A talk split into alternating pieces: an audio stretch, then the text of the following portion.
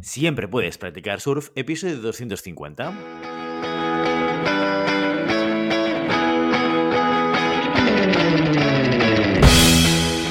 Bienvenido y bienvenida a Siempre puedes practicar surf, el podcast diario sobre recursos humanos. Este podcast está pensado para profesionales de recursos humanos, gerentes o jefes de equipo y podrás encontrar técnicas, consejos, ideas, conceptos y noticias sobre la gestión de personas. Eso sí, con un enfoque práctico y aplicable. Hoy episodio 250 del jueves 16 de junio del 2022, programa dedicado al monográfico del mes en el que explicamos de forma concreta y concisa conceptos relacionados con recursos humanos. Pero antes dejadme que os recuerde que podéis encontrar más contenido en nuestro blog e información sobre nuestros servicios en nuestra web, en globalhumancon.com. Desde allí os podréis apuntar a nuestra newsletter para no perderos nuestros webinars, streamings y todo el contenido y actividades que organizamos desde la consultoría Global Human Consultants. ¿Qué es esto de los monográficos? Ya lo sabéis, cada jueves explicamos de forma concreta y concisa conceptos relacionados con recursos humanos. ¿Cómo lo hacemos? Pues cada mes seleccionamos un tema y a partir de ahí cada jueves dedicamos a explicar uno o varios conceptos que tienen que ver con este tema en cuestión. ¿Qué tal esos sesgos cognitivos? ¿Has empezado a darte cuenta de cosas que antes te pasaban desapercibidas? ¿Has puesto en práctica el efecto Ben Franklin?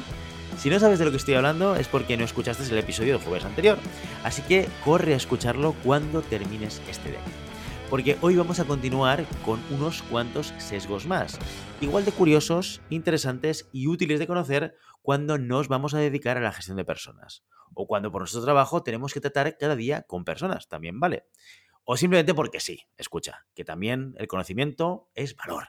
Los sesgos cognitivos son un tema muy interesante y como dice el dicho, el saber no ocupa lugar. Aunque bueno, técnicamente sí que lo ocupa porque nuestra capacidad de memoria es limitada. Pero bueno, esto para otro día, otro podcast, otro programa, lo que haga falta. Así que, sin más, continuamos con más sesgos cognitivos. Seguro que alguna vez te ha pasado que conoces a alguien y te cae bien, y entonces todo lo que esa persona diga o haga te va a gustar y las vas a ver con buenos ojos. Y al contrario, que una persona que te cae mal y por eso haga lo que haga, te va a parecer la peor de las ideas. Nunca vas a estar de acuerdo y cualquier cosa que aporte te va a parecer un pequeño horror. Eso también ocurre con cosas que no son personas. Por ejemplo, piensa en una marca.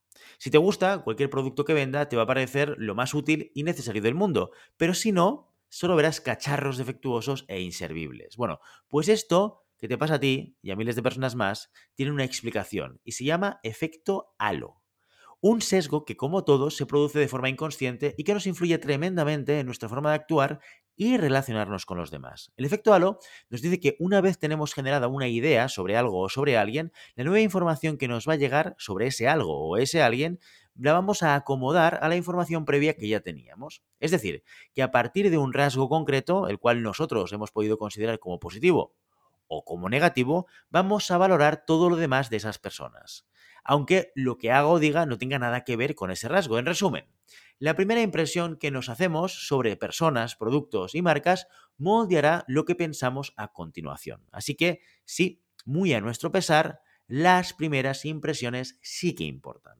Es por eso que, por ejemplo, cuando vamos a una entrevista de trabajo o a una primera cita, vamos bien arregladitos y arregladitas precisamente para eso, para generar una buena primera impresión, porque sabemos que en efecto esa primera impresión positiva es la que acaba condicionando la impresión general. Pero ¿de dónde surge esta idea? ¿Quién fue la primera persona en darse cuenta de esto? Pues la primera persona en darse cuenta de esto, o al menos en dejar constancia y probarlo en un experimento, fue Edward Thorndike en 1920, hace ya más de 100 años. Thornding pidió a oficiales del ejército que calificasen a sus soldados, y al hacerlo encontró correlaciones entre rasgos positivos y rasgos negativos. Con esto se dio cuenta de que no evaluamos a la gente según sus características por separado, sino que las juntamos todas en un pack, un pack figurativo, se entiende. ¿eh? En este estudio se encontró una fuerte correlación entre el físico y la inteligencia, el físico y el liderazgo, y el físico y el carácter. Luego tenemos a Solomon Ash. Recuerda este nombre porque saldrá más de una vez a partir de ahora. Pues bien, este psicólogo diseñó en 1946 un experimento en el que dos grupos de voluntarios se les presentaba la siguiente información. Atención. Al primer grupo, que vamos a llamarlo A, grupo A, se le describía a una persona que era inteligente, trabajadora, impulsiva, crítica, testaruda y envidiosa. Y al segundo grupo, vamos a llamarlo B, se le describe a una persona envidiosa, testaruda, crítica, impulsiva, trabajadora e inteligente. Después se les pedía que hicieran una valoración de cada uno de esos individuos. Pues bueno, como eres una persona avispada, ¿eh? que esto es lo que tú eres, que me escuchas ahora, te habrás dado cuenta de que es exactamente la misma descripción, pero al revés. ¿Qué pasó con el experimento? Pues bueno, pues el grupo A, cuya descripción tenía los atributos positivos al principio, hicieron una valoración positiva de ese ser imaginario, mientras que el grupo B, que empezaba con los atributos negativos, hacía una valoración más negativa. Así, para el grupo A, lo que primaba en la descripción era lo de inteligente y trabajadora, por lo que el resto cobraba menos importancia. Bueno, nadie es perfecto. ¿Quién no ha sentido envidia alguna vez? pensarían. En cambio, para el grupo B, lo único que se les quedó era lo de envidiosa y testaruda, haciendo incluso que los atributos positivos constituyeran no un valor, sino una amenaza. ¿Envidiosa e inteligente? Seguro que esa persona es muy manipuladora. Como curiosidad extra, y apoyando los resultados de Thorndike, el atributo que parece que más fomenta el efecto halo es el atractivo físico. Tenemos tendencia a pensar mejor y valorar mejor a las personas guapas que las feas. Por eso muchas empresas, a la hora de contratar comerciales, optan por personas jóvenes y atractivas, porque una mejor y más positiva percepción de los vendedores implica más ventas. Bueno, en fin, Seguimos. El siguiente sesgo cognitivo del que vamos a hablar es el del falso consenso. De la definición técnica de este sesgo cognitivo dice que las personas tenemos la tendencia a sobreestimar el grado de acuerdo que los demás tienen con nosotros. Es decir, que presuponemos que nuestras propias opiniones, creencias, predilecciones, valores y hábitos son los más populares. Las buenas, las de seguro que los demás piensan igual que yo. Bueno, y no siempre es así, ¿eh? de hecho, casi nunca es así. Pero como animales sociales que somos, tenemos miedo al rechazo y a quedar aislados de los demás, y precisamente por eso damos por supuesto que nuestra opinión es igual a la de la mayoría, para no ser los raritos, ¿eh? entre comillas. ¿Cuándo y cómo se evidenció este sesgo? Pues antes de nada debo mencionar a Freud, ¿eh? y es que en psicoanálisis, Freud describió lo que se conoce como proyección, es decir, ver en los demás lo que vemos nosotros mismos. Esta proyección es lo que explicaría el sesgo del falso consenso. Pero en psicoanálisis, lo de las evidencias empíricas no está muy de moda. Así que, ¿cómo comprobarlo? Pues en la década de los 70, los investigadores Lee Ross, David Green y Pamela House llevaron a cabo un experimento con estudiantes universitarios. Este experimento consistía en pedirles si aceptarían llevar un cartel colgado en el que ponía arrepentíos y pasearse por el campus de esta manera. Oye, pues muy apocalíptico todo, ¿verdad? Algunos estudiantes aceptaron llevarlos y otros pues no. Después se les pidió que estimaran cuántas personas creían que habían aceptado llevar el cartel y cuántas no.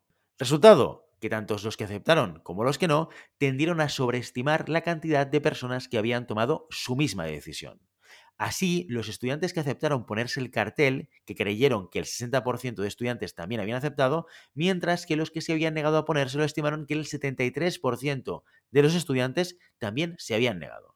Este sesgo cognitivo está muy relacionado con el efecto de conformidad y la presión de grupo. Esto tiene que ver con el hecho de que a veces nos cuesta reconocer que estamos equivocados y para no parecer que nuestra opinión es equivocada, aunque puede que estemos en lo cierto, cambiamos nuestro parecer para seguir al rebaño y entrar en esa estadística sobreestimada de consenso.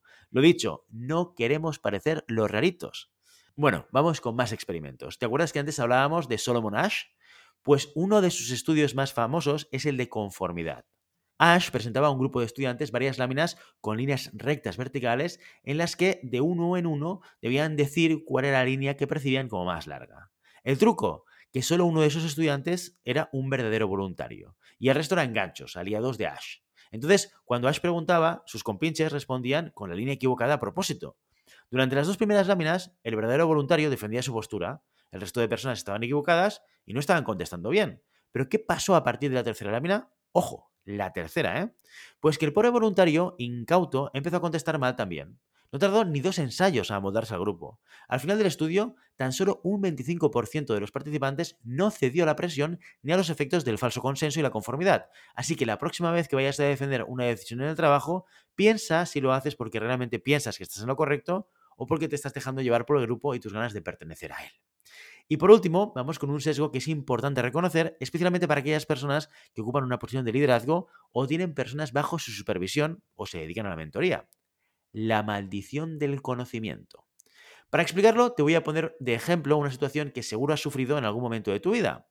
Explicarle a tus padres o abuelos cómo funcionan nuevas tecnologías. Imagina, tu padre se ha comprado un móvil de última generación que piensas, ¿y para qué lo quiere si es que solo lo utiliza para llamar? Pero bueno, ahí está el hombre feliz con su nuevo juguete. Problema, que no sabe configurarlo. Y ahí estás tú, que se lo tienes que explicar todo, de la A a la Z.